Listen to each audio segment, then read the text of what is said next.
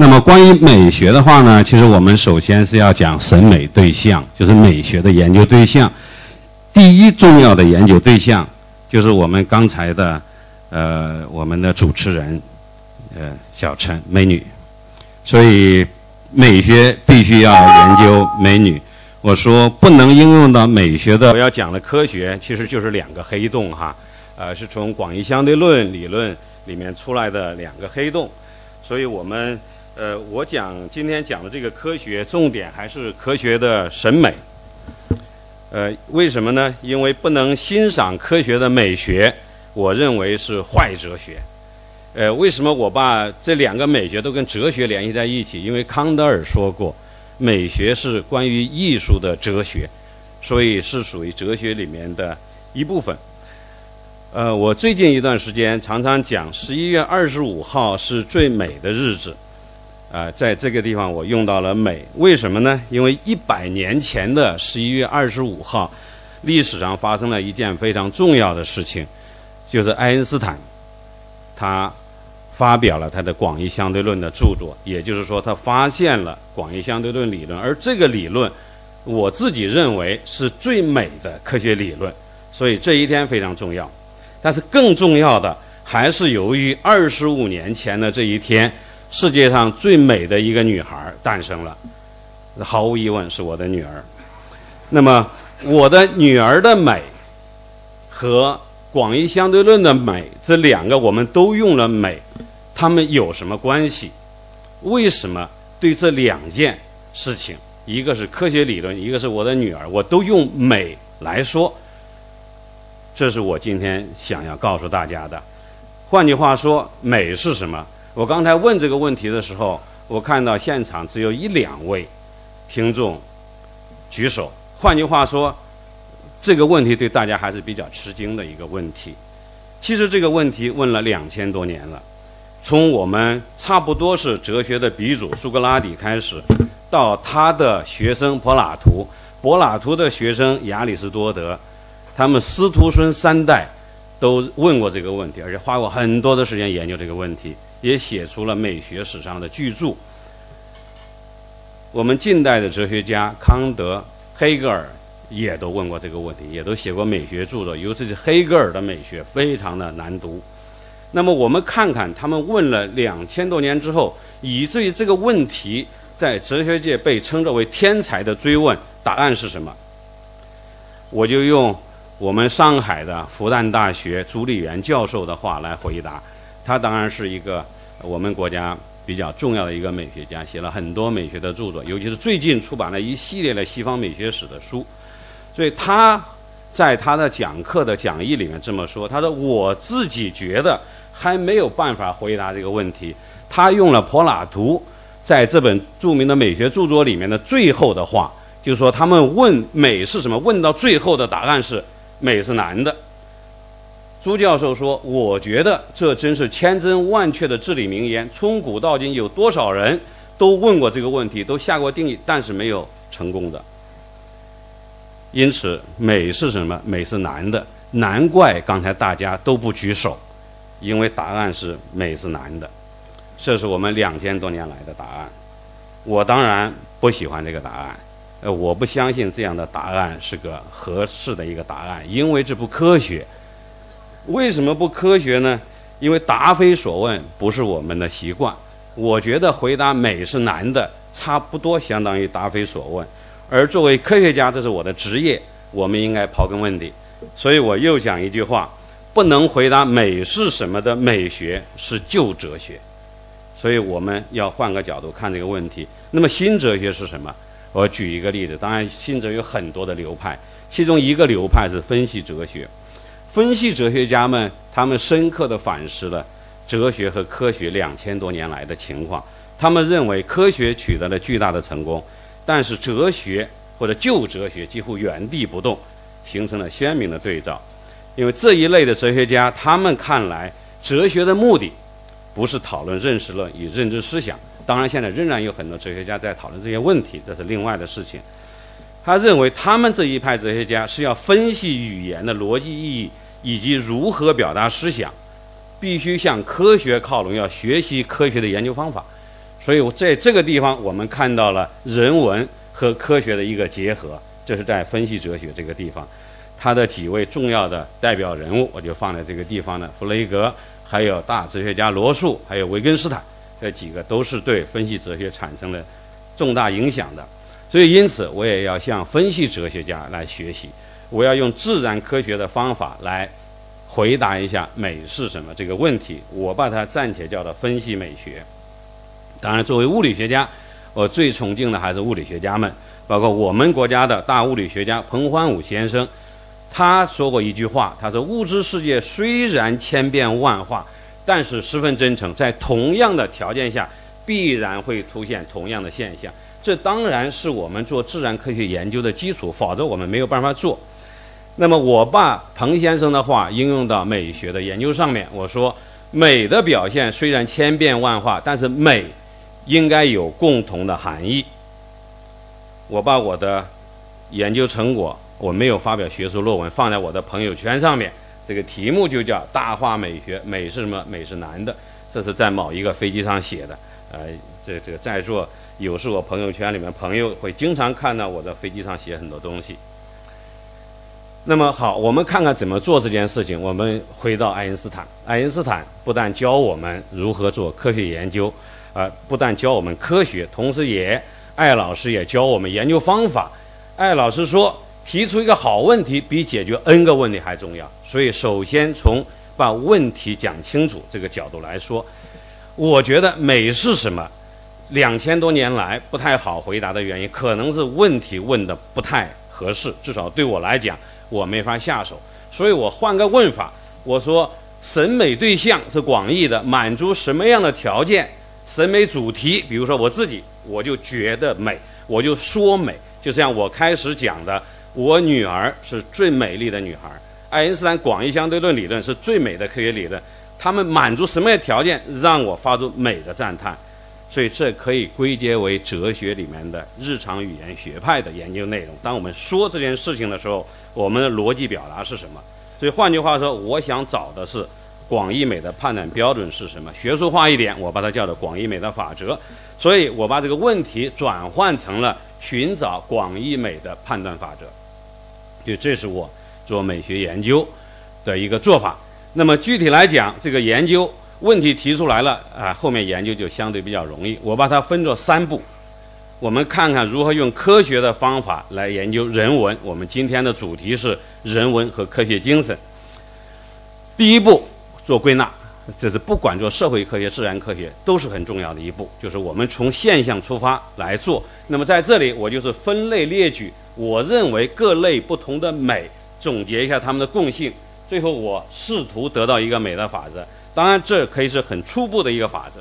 然后第二步就是做证实，就是做更多的实验，找更多的例子，尽可能穷举我认为美的例子，然后我逐一验证它们是否符合美的法则。当然，在很多情况下是不符合的。在这种情况下，我回去修改美的法则。那么我修改之后，如果这一步完成了，最后一步对我们做自然科学的人来讲非常重要，证伪，就找反例，有没有不符合这个美的法则？但是我们也觉得它是美的例子。如果有，就说明这个法则是不好的，你需要去修改。这样的话呢，我反复循环，最后希望能够得到一个。好的美的法则，那这件事情我做了三十多年，最后的结论是广义美的法则就是没缺陷不常见。我给大家做一点简单的解释，因为审美，我认为两个关键要素，而且只有两个，就是没缺陷和不常见。那么没缺陷是怎么来的？这是取决于审美主题的价值观。我们有什么样的价值观，我们对东西的判断就会做出有没有缺陷。可以是实用，也可以是精神层面的，更多是精神层面的。比如说某件事情自然、合理、完整，还包括真，包括善，这都是我们判断没缺陷的一个准则。不常见就比较简单，我们用日常语言哲学的做法，我们看看，当我们表达不常见的时候，我们用什么样的语言来表达？我们会说别样、不一样、特别、出色、出众、清新、不俗、个性。啊，尤其是洋气，对中国人来讲也是很重要的一个不常见，因为我们崇洋媚外。常见，简单的来讲，我们用的语言是土气、四块、平常、山寨。我猜想在座的各位帅哥们，你们如果把我下面列的这任何一个标签贴到你女朋友或者太太身上，她不打死你也会掐死你。我下面给大家举几个例子哈，这个图片有点问题哈。好，先看一个河盘菌孢子爆裂出来的一个笋尖啊，这有点问题，我一下子这个图片不出来了。今天，今天我有了一点小缺陷哈，这个这个我这个 PPT 和它这个机器不匹配。总而言之，我本来是要在这个地方放出来几张非常非常漂亮的图片。呃，大家看不见就可以想象，有时候想象的东西可能更美，啊，这几张图片的话呢，呃，我如果放出来，你一定会相信都是美的不要不要的照片，放不出来你就去想象，那为什么？因为这个是一个蘑菇，啊，这我们鲁白教授会非常的熟悉，这是肥皂泡，其实我们都有过这样的经历，只不过这都是高速摄影机拍出来的。这个是哈勃望远镜拍的些天体的照片，现象很自然，它并不是说现象不常发生，而是现象经常发生，但是我们肉眼看不到，所以我们看到照片的时候觉得很不常见。我下面再举一个例子，我们最近知道我们中国航天日刚刚过去，然后我们科工局发布了航天日的海报。这个海报出来之后的话呢，就被很多人攻击，说这是一个美哭的一个海报，就是这个海报，大家看看是不是一个呃是丑哭的一个海报？大家看看是不是一个丑哭的一个海报？呃，当然我是做航天的，我对我们航天局遭到这样的攻击很不满意，所以我在朋友圈里面贴了一篇文章，我说分析美学告诉你，国家航天局的航天日海报其实不丑。我简单的跟大家分析一下，比如说做一个对照，这是有网友找出来的美国的一个海报，这是我们中国的一个海报，大家对比一下就会发现这张海报是个艺术品，而这张海报，呃，其实是非常写实的，就把我们中国航天的东西如实的堆在上面了。所以从这个角度上来讲，我们这个海报从写实的角度来讲，没有什么缺陷。该说的话全说了，连中国梦都说了，所以要说的话都说了。但是我们一看这个海报，就觉得我们看到过无数次，一点新鲜感都没有。所以它是没缺陷，很常见，没缺陷很常见是俗。所以这个海报不丑，但是俗。所以攻击说我们的海报丑是抹黑。那么我刚才简单的讲了一下如何判断美。那么我刚才也讲过，我们如果一个理论要想成立，那你最重要的是看看有没有反例，也就是说有没有不符合没缺陷不常见的美。我在很多地方讲的时候，大家立刻就说有。断背维纳斯在美学理论里面，这叫做残缺之美。残缺不就是缺陷吗？怎么能说是美呢？其实不是，因为雕塑没有实用功能，雕塑缺一个胳膊不算缺陷。我从来没见过哪个女孩由于长得美，你产生美的原因是因为距离掩盖了缺陷，和我们在座的女孩子今天早晨出门之前化妆一个道理，就是为了掩盖缺陷。有人说有爱就有美，情人眼里出西施，我们都知道，这跟。没缺陷不常见有什么关系呢？有，因为爱使你忽略他的缺陷。有个朋友家的孩子其实很调皮，带到谁家里面去，谁都烦得不得了。人家都觉得是缺陷，他觉得不是。他爱他的孩子，他觉得是因为聪明，所以爱你忽略他的缺陷。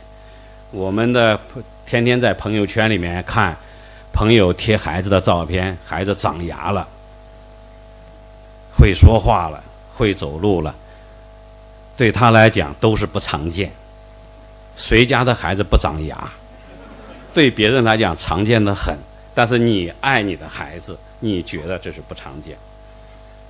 还有人说凄美，对不对？有很多文学作品、艺术作品里面表现的凄美，凄也是个缺陷，凄怎么会美？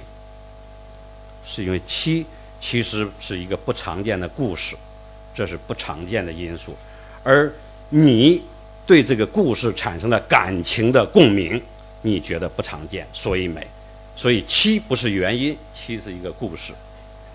有人讲有对称美、真实美、简洁美，啊，有专门的理论，对称美的理论、真实美的理论、简洁美的理论。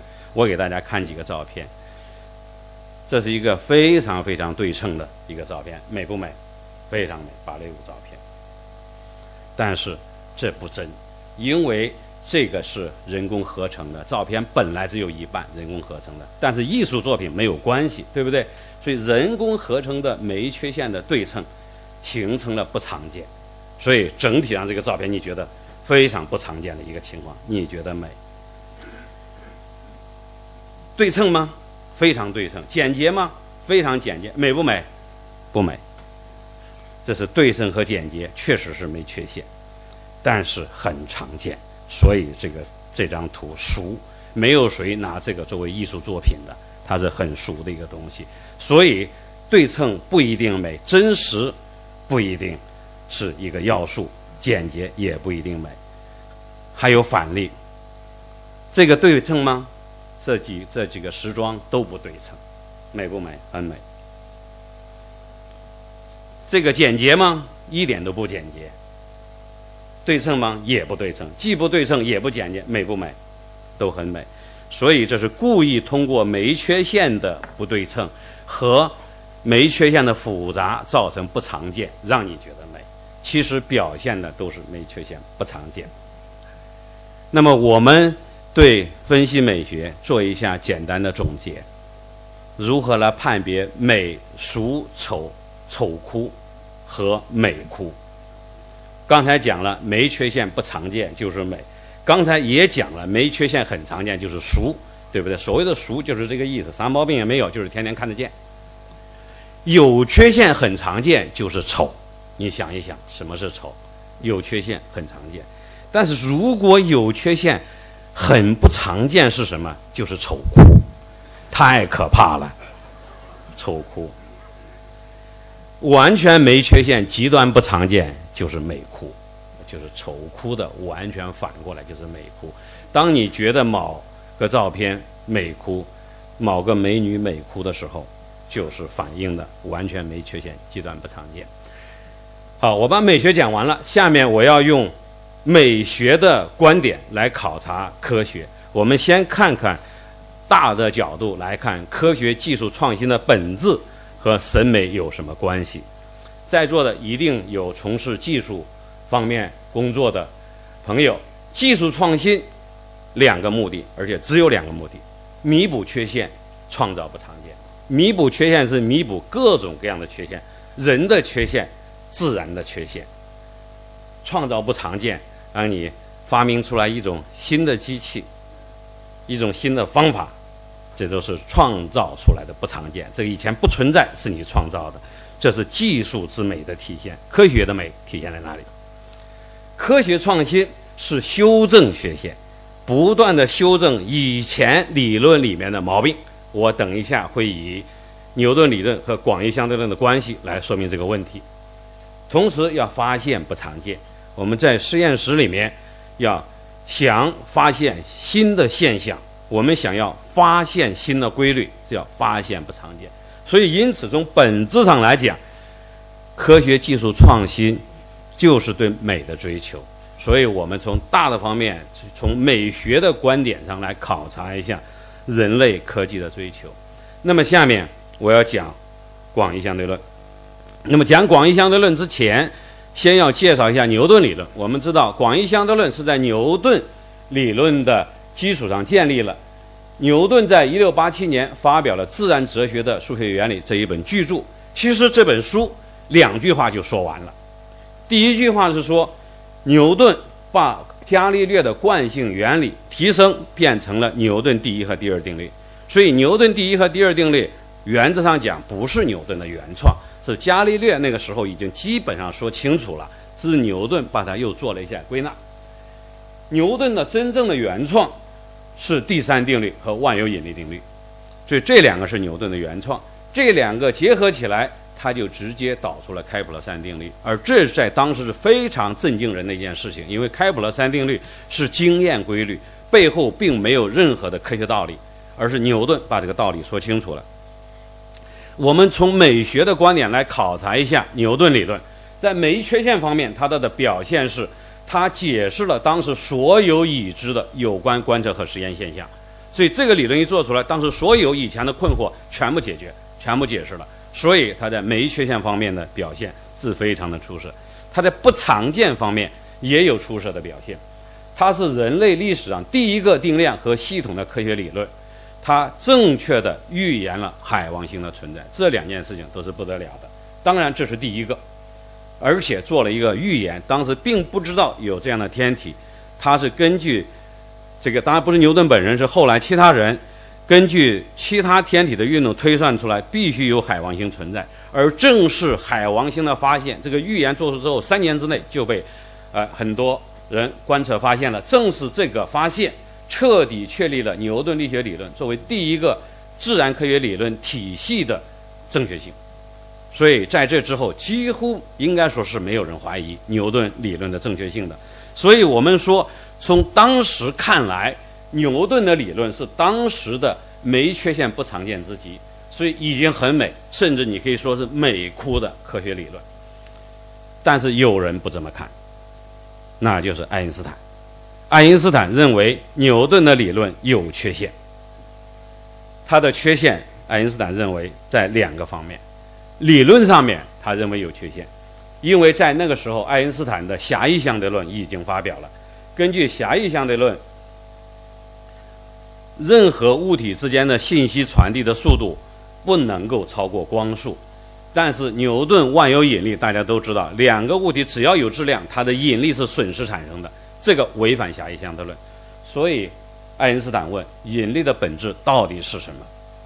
实用性方面，爱因斯坦也发现了一个缺陷，他发现当时观测到的水星近日点的反常进度，我等一下还会给大家说。无法简洁地用牛顿引力理论解释，啊，当时有人想了很多办法去解释这个问题，但都是在牛顿引力理论的框架里面。爱因斯坦认为做不到，所以他说牛顿引力理论的适用范围到底是什么？所以根据爱因斯坦认为的这两个缺陷，爱因斯坦建立了广义相对论。广义相对论理论的建立，我可以从两个角度来说：第一，它是一个理性思维的辉煌。就是爱因斯坦认识到了引力质量和惯性质量的等效性是广义相对论的基石。给大家看一下这是什么意思？这是一个电梯，嗯，一百二十层上面，你当一按这个按钮往下走的时候，自动失灵，自由落体往下落。在它落地之前，你有一段非常美妙的时光。你决定做一个实验，你从口袋里面拿出一个钥匙链来，丢下来看它怎么跑。你发现它跟着你一块儿跑，这个感觉就和杨利伟在自由空间里面，在太空里面一样。他从他口袋里面掏出个钥匙来，钥匙也跟着他一起跑，这个感觉一模一样。所以他说，自由落体的电梯等同于自由空间的笼子，这两件事情是等价的。这个电梯落地之后，万一由于某种原因你安然无恙，为了庆祝你顺利落地，你决定再做一个实验，让这个。钥匙链继续往下走，你发现这个钥匙链就自由落体起来了，就离开你走起来了。这和杨利伟在太空当中的时候，他的火箭一加速，钥匙链离开他，这个感觉是一模一样的。所以他说，地面上的电梯等同于空间加速的火箭，这一半儿是引力造成的，这一半是惯性造成的或者加速度造成的。所以爱因斯坦认为引力质量。和惯性质量是等效的，这就爱因斯坦的等效原理。正是基于等效原理，爱因斯坦进一步就建立了广义相对论。所以我想说，广义相对论建立的第二句话就是：这是物理和数学结合的一个典范，非常的成功。他认识到了引力质量和惯性质量是等价的。其实，伽利略和牛顿都隐含假设了两者是等效的，但是。他们没有认识到背后更深刻的含义。爱因斯坦认识到，在自由落体里面的参照系是局部惯性参照系，因为他已经说了，和自由空间里面是一样的。自由空间里面可以用狭义相对论，因此在自由落体这个你的电梯里面，你在美妙的这一段时光里面可以用狭义相对论。但是有一点不同，因为你在做自由落体，所以你实际上在做加速运动。加速运动的观测者看到的是一个扭曲的世界，为什么呢？因为你单位时间走过的距离不再是恒定的，你在做加速运动，所以你需要描述弯曲时空的数学。这个数学就是黎曼几何。有了黎曼几何，有了等效原理，爱因斯坦就建立了我认为最美的科学理论——广义相对论。有些人说广义相对论的美美在这个公式上面，我丝毫看不出来这个公式美在什么地方。我下面给大家考察一下广义相对论的美到底美在什么地方。在这之前，给大家简单的说几句弯曲时空的几何，啊，也说不成了，它这个图放不出来啊，放不出来，咱们就不说了。今天放不出来东西非常多，看来，好，这个还好放出来了。这是本来是一个平面，在这个平面上你放上一个有质量的一个球，这个平面就弯曲了。你在这个上面再放一个球。这个球就冲着那个球去了。他们两个跑在一起，不是因为后来那个球喜欢前面那个球，而是由于这个面不平了。所以正这是由于时空弯曲导致了类似于引力的一个效果。你如果有两个这样的东西，每一个都导致了它周围的时空是弯曲的，然后它们两个绕着转，这样它们两个周围弯曲的时空就会向外传递。这个传递出去的东西，就是最近把我们的手机刷屏的引力波。所以，万有引力和引力波都是时空弯曲的结果。再举两个例子，这是我们的太阳，这是地球。地球我们今天知道，显然是绕着太阳在做一个近似于圆的轨道的一个运动。当然，有人说是太阳绕地球运动，无所谓哈，在这个地方不不说这个东西，不是由于地球想拐弯。而是由于太阳使得周围的空间变弯了，地球以为它在走直线，它其实走的是个弯曲的路线。这是由于引力导致周围时空弯曲的结果。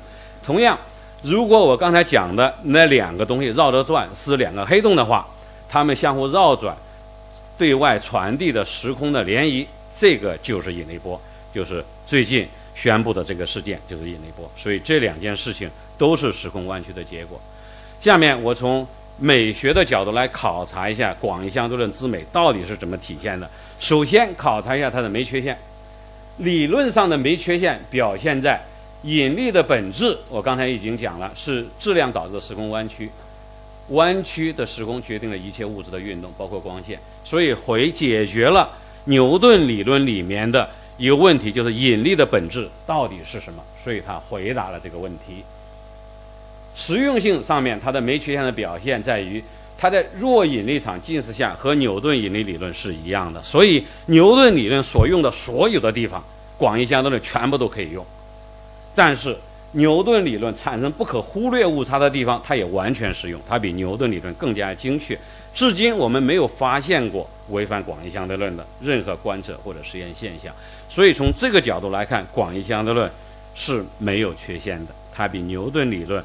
更加的没缺陷。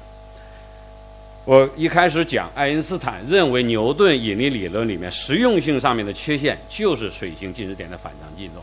牛顿理论可以计算出来，水星绕着太阳走的时候，近日点就离太阳最近的这一点，它是要做进动的。这个进动测出来是这么多，实测值这个计算出来这么多，实测是这么多，两者相减，每四级差四十三角秒。当时的天文观测精度已经知道这两者是有矛盾的，所以当时的其他人都想尽了一切办法，在牛顿的理论框架里面解释这个现象，包括还有一颗没有发现的神秘的天体，但是始终没有找到。而爱因斯坦在他把广义相对论做出来之后，他几乎做的第一件事情就是计算一下这个东西，他的计算结果发现和观测结果完全的一致，所以这两点的。一致使爱因斯坦当时就确信广义相对论理论是正确的。那么我们还要考察一下广义相对论理论的不常见表现在什么地方？它的第一个把物质和时空建立了深刻联系的理论。在它之前，物质和时空是完全独立的。物质在一个固定的时空参照系里面运动，两者没有关系。但是在爱因斯坦理论里面，这两者是有关系的，而且物质世界的时空它的本质上是弯曲的，而不是平直的。以前认为是平直的，所以这是它的不常见的表现。他又成功的预言了新类型的天体和一系列新的现象。这些天体和现象在他之前是根本不知道有这些事情，所以完全是新的。包括黑洞、宇宙膨胀、引力偏折、引力红移，还有引力波，啊，当然我们比较熟悉的是黑洞，我们也应该知道宇宙的膨胀，这个也是广义相对论预言的。那么当然还要问一个问题：广义相对论过去一百年了，今天我们回头再看，到底有没有缺陷？如果我认为它是最美的科学理论。言外之意，我是想说它是没有缺陷。大家看看到底有没有实用性上面，有人说不好懂，我这不是爱因斯坦的错，对不对？所以不能算它的缺陷。理论上面，大家拼了命的找它的毛病，确实，大家花了很多的精力。比如说，我们已经知道它和量子理论是不和谐的，两者之间有冲突，但是我们不知道是谁错了，以及错在哪里，这个问题没有解决。还有一个，爱因斯坦本人其实曾经怀疑过，我估计他去世的时候仍然在怀疑他的理论是有缺陷的，因为他不认为自然界里面有黑洞，因为黑洞我们知道是个起点，啊，或者说他们认为是起点，但是他认为这件事情应该不存在。我等一下还会给大家讲这件事情。而量子理论家认为黑洞中间这个起点，比如说霍金他们认为可以通过量子规律来回避。所以我们没有成功的发现理论上的缺陷，当然我们还在寻找。我下面举一个科幻里面大家讲的广义相对论理论的一个可能的缺陷，这是霍金的一本书，里面这是他女儿 Lucy 里面一个图像，这个图像是说宇航员到黑洞里面去探险，就像我们最近看的那个电影《星际穿越》里面情况一样。那在这个宇航员库珀，他会感觉到他进入了世界，当然踏上了不归路。根据我们的理论，看来出来是比较困难的。但是外面的那个观测者拿着一望远镜来看，始终看到库珀是停留在黑洞外面的，所以他始终看不到他进去，以至于最近索恩很快就会拿诺贝尔奖，啊，他就是最近那个引发现引力波的那个项目的最主要推动者，所以。最快今年，最迟五年之内必然会拿诺贝尔奖。他在这本书里面，他这他是这个电影的顾问，他说不管外面怎么看，库珀反正进入了黑洞，所以这个问题看来是个很奇怪的一件事儿。其实这个问题要回到一九三九年的时候，黑洞的一篇经典的一篇论文里面说了这件事。这是奥本海默，他是号称美被称作为美国的原子弹之父，他是曼哈顿工程的负责人。他在这一篇论文里面研究了宇航员到黑洞的这件事情。他研究的第一件事，他说，对于到黑洞里面去的库珀，他应该感觉到什么？他的结论就是刚才那本那个霍金的书里面所写的，他的飞船会穿越黑洞的世界到达起点。所以这个结论从此之后，大家就认为这是一个必然的一个现象。但是。奥本海默非常聪明，他说：“万一有一个美女在外面等着库珀归来的话，那么这个美女，比如说我们的小陈，他会看到的是个什么情况呢？”他说：“他其实看到的情况和库珀的感受不一样，他会看到飞船无限逼近黑洞的世界，永远无法进去。所以这也是霍金那本书里面讲的。所以从霍金到索恩今天讲的这件事情，其实。”在一九三九年的时候，都是被奥本海默讲过了。我是深深的不相信广义相对论有这个理论缺陷。我是爱因斯坦的忠实的粉丝，比爱因斯坦本人还要忠实。所以我在二零零九年，就是那本经典论文发表七十周年的时候，和我的学生写了一篇文章。这篇文章里面就是想回答，到底这个宇航员到黑洞旅行会发生什么事情。那么我们的模型是说有一个黑洞，有一个飞船，当然飞船我把它做成一个球壳，这样我好做计算。啊，有一个美女在外面等着，我们来看看这个库波和外面的这个观测者所看到的情况有什么样的区别。首先，库波的结论，他的感觉和奥本海默一九三九年的计算结论是一模一样的，他能够进到黑洞里面去。但是布兰的结论和一九三九年的结论是不一样的。布兰观测到库波的飞船在某个时候遇到了膨胀的世界，进入了黑洞，所以最后是他的飞船不会停留在世界的外面。由于它的飞船不会停在外面，任何东西都不可能停留在黑洞的世界的外面。因此，在我们的论文里面，我们说过几年，LIGO 就会看到引力波了。我们做个预言，它看到引力波的时候会发生什么其他的事情？我们说只会看到引力波，不会有其他任何的现象发生。这是我们在那篇文章里面做的一个预言。另外一件事情非常有趣，对于外部的观测者来讲，库波仍然不能到达中心的起点。换句话说。黑洞的中心是没有任何东西的，这是一个让我们非常震惊的一个结论。这个结论做出来之后，我就欣喜若狂地奔向了艾老师。我说：“艾老师，您曾经担心您的理论里面有这么一个缺陷，会在黑洞中心形成一个起点。您当时曾推测你的理论是对的，但是自然界应该有另外一个物理规律避免这件事情发生。但是我发现不需要另外一个物理规律。”只要用好广义相对论，这个问题就能够避免。所以黑洞内部真的没有起点，而且我说，请艾老师作证，我们预言了两个黑洞并合只会产生引力波，而不会产生其他信号。啊，这真的是我本人哈，啊，这真的是我本人，是几年前啊，很多年前的我，我做了一个穿越嘛，必然比我现在要年轻一些。因此，从此之后，我都在满心期待着。过引力波被发现，看看我向艾老师报报告的这件事情到底能不能得到证实？这当然也是全科学界将近一百年来都一直在期待的，一直在希望能够发现广义相对论更多的不常见。这最重要的一个就是它的理论所预言的引力波。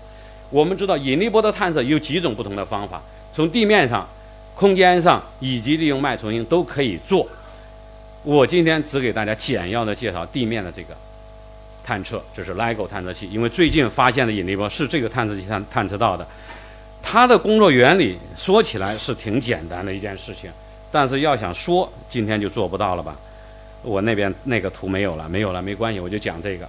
它其实是在地面上放置的两个倍长为四公里的这样的探测器，这样在这个探测器里面的话呢，我们从这个地方打出这个激光。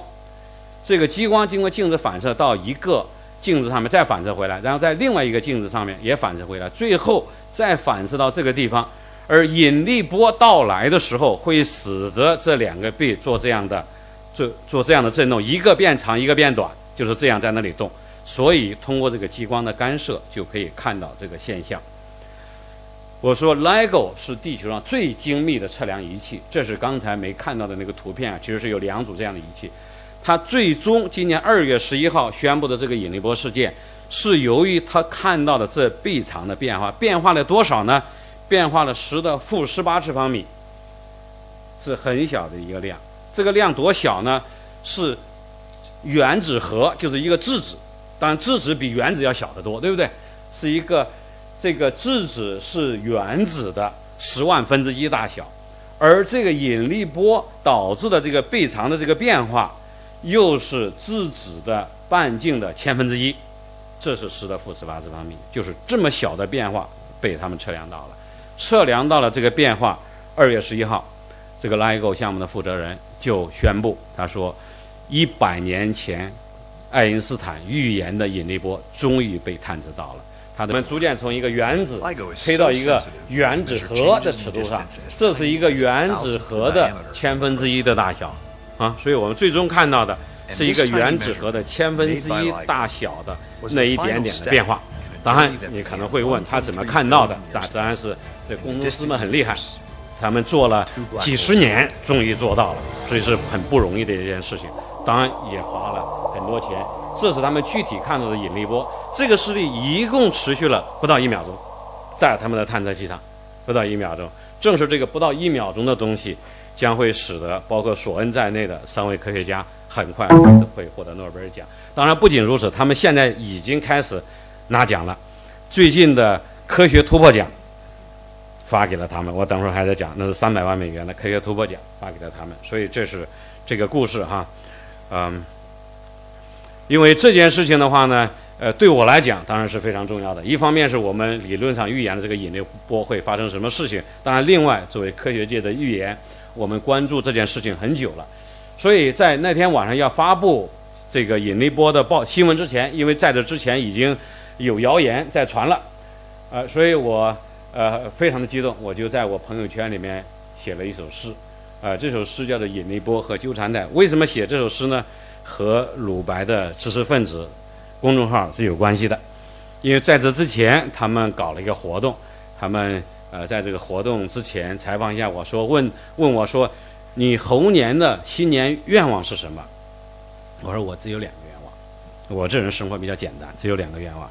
第一个愿望就是这个引力波能够在猴年被发现，呃，第二个愿望是我自己的，呃，刚才我们那个也介绍了我自己的卫星，当然是两个。能够顺利发射运行，获得科学成果。猴年有两个愿望，所以我没想到这个春节的长假还没过完，我猴年第一个愿望就实现了。所以我在朋友圈里面就写了一首诗来庆祝。当然，第二天我起床就发现这个终于他们新闻宣布说有了，所以我又呃发了一个，在我朋友圈里面又发了一个说美猴王驾到，引力波的八卦终于可以说了，背后有一些八卦的事情。我所以说。当然，这个又被他们知识分子给拿去转载了。那几件事情都跟知识分子有关系。我的生活现在离不开知识分子了。啊，然后这件事情之后过了几天，又发生了一件非常有趣的事情，就是所谓诺贝尔歌，啊，好像一个中国的一个一个民间科学家啊，好像要拿诺贝尔奖，被中国科学家给打压了，等等等等。总而是一个伪科学的故事，在中国大地上掀起了巨大的波澜。所以为此，我又写了一篇文章。从引力波剧情大反转谈谈中国社会的科学现实，又被他们知识分子给转载了。呃，这个据说是点击量是巨大，又被他们转载了。那我的这两个我就都不说了，时间的限制，我只跟大家介绍一下。好的，为什么我说引力波这个事件是个美猴王？这件事情和我的美学理论有深刻的关系。为什么是美猴王？首先，我要考它的酶缺陷方面的表现。在酶缺陷方面，它完全验证了三件事情。第一，验证了引力波的探测原理，这件事情非常重要。因为虽然做了几十年了，其实我们不很确切的知道这个仪器是不是一定会工作。因为科学史上闹过多次的乌龙，引力波也闹过一次乌龙。以前声称发现了，后来发现这个仪器原理是不对的，那个原理也是按照广义相对论计算做出来的，所以大家其实还是很担心的。第二，当然预言了一百年的引力波被发现了。第三，对我很重要，因为我们论文中预言的黑洞并合没有其他辐射这件事情得到了证实，所以至少从我的角度来讲，这是有完全的没缺陷。那么在极端不常见方面，我们看它的表现其实更加的出色。这是一个团队几十年的努力，我从来没有见过或者听说过一个科学实验从开头。过了几十年才拿到第一个科学成果，鲁班有没有听说过这样的？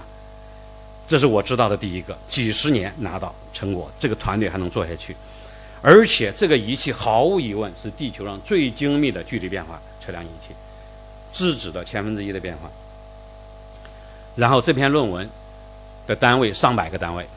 作者上千个，这个还不算是最奇怪的，因为粒子物理的领域里面啊也有这样的事情发生。我离开粒子物理做天体物理就是这个原因，我不愿意混在一千多个作者里面。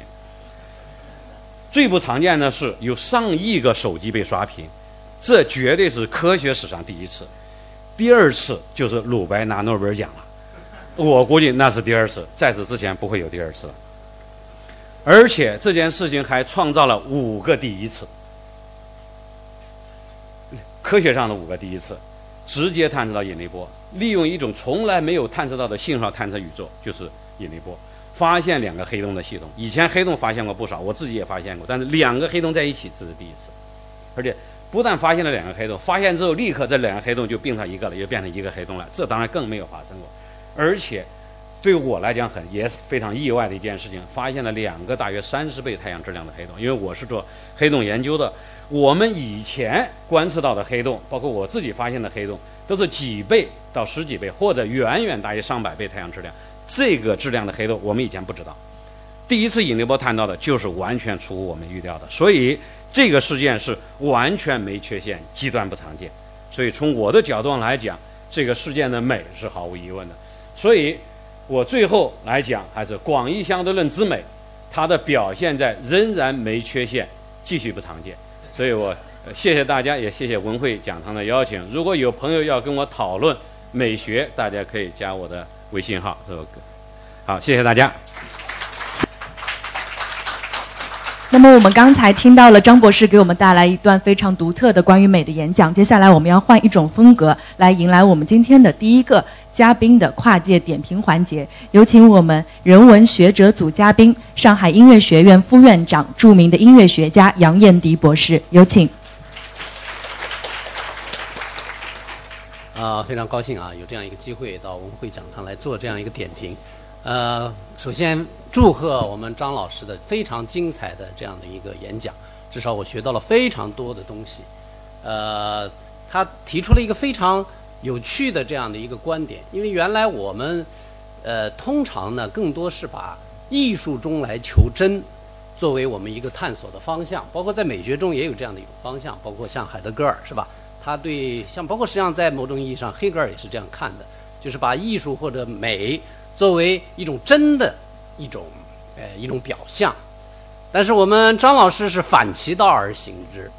他今天给我们的讲题，我觉得他的一个核心观点是认为科学是美的，对吧？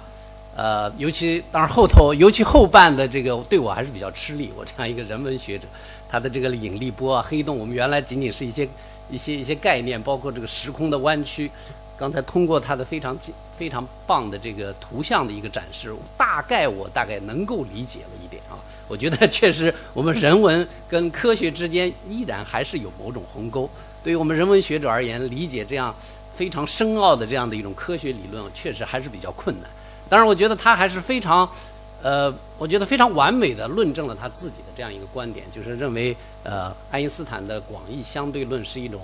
应该是美哭了的这样的一个 一个一个一个理论，呃呃，我完全赞同啊他的这样的一个看法，就是科学在某种意义上可以用美这个概念来去定义它，呃，然后下面呢我就要提出我的反驳了，呃，我不太同意这个就是张老师把美的这样的一个用分析哲学的办法，就是他所谓的他的核心理论，就是。无缺陷、不常见就是美的这样一个定义，呃，这也是我们就今天刚好是一个人文跟科学的一个对话。对于人文知识分子而言，用这样简单的这样一个定律来来定义一个非常复杂的人文现象，恐怕是非常危险的。呃，因为我觉得，呃，对，呃，谢谢。呃，我觉得这个美是难的，这个恐怕尽管这个按张老师的这个说法，美是难的，这是一个滑头的这样的一个，或者说是一个答所答非所问的这样的一个呃一个一个一个回答，但是恐怕这个回答依然还会持续下去。美是非常困难的，美几乎是无法定义的，所以我基本上我完全不同意张老师的这个说法，就是美是一种无缺陷和不常见的这样的一个现象。因为反例太多了，反例太多了。刚才你提到一个例证，就是那个断背维纳斯，我们觉得它美。呃，它的美不仅是因为它是个雕塑，而是因为这种缺陷恰恰勾起了我们的生命体验。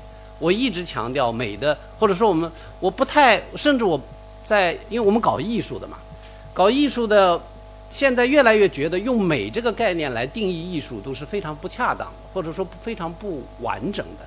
因为我们面对大量的现代艺术，现代艺术恰恰是不能用美去定义的。呃，我宁愿用生命体验和生命感来定义我们的生我们的艺术体验，因为艺术体验所带来的最关键的是生命体验。呃，生命体验是非常复杂的，它里头有非常多的就是那种凄美。刚才说不屈不完整。我在这个讲堂上讲过马勒，马勒为什么感动我们，就是因为他。他他的音乐带出了或者说表达了我们现代人生活中的那种焦虑和这种不安全感。我们在现代生活中的生活，我们每天都处在这种焦虑和不安全的这种状态中。这个东西恰恰是马勒音乐的核心范畴。我们为什么听他的音乐感动？因为他的这个音乐把这种东西表达出来了。这个东西没缺陷吗？当然有缺陷，因为我们的人生是有缺陷的。他不常见吗？相当常见，因为我们每现代人每天都处在这样一个焦虑和缺乏安全感的状态中。艺术就是要把这个生命体验中那种大家都能够感觉到，但是却没没有表达出来的东西，把它表达出来。这就是艺术，所以那么问题，艺术太多了。我们刚刚去世了一位伟大的作家陈忠实，对吧？这个这个这个这个这个《白鹿原》，那个你能能用能用嗯这个没缺陷而不常见去形容这部小说吗？我觉得非常不恰当，非常不恰当，因为这部小说太复杂了。啊，它完全讲出了中国整个二十世纪，我们这个民族当然是处在陕北或者陕西啊，陕西应该是关关中平原这样的一个地方，通过一个地域的文化来展现我们整个民族在二十世纪的痛苦历程、心路历程，这个是艺术，所以我们就会看到用，呃，我觉得张老师是一个卓越的、呃优秀的一个科学家，而科学家我觉得他可能更多追求的是用一种非常简单的法则和定律。来概括我们的宇宙现象和物理现象，但是人文太复杂了，他几乎他拒绝用这种简单和定律式的方式来去定义，所以我尊敬张老师的探索，但是我反对他的呃他的他的观点，谢谢，谢谢，非常感谢杨院长。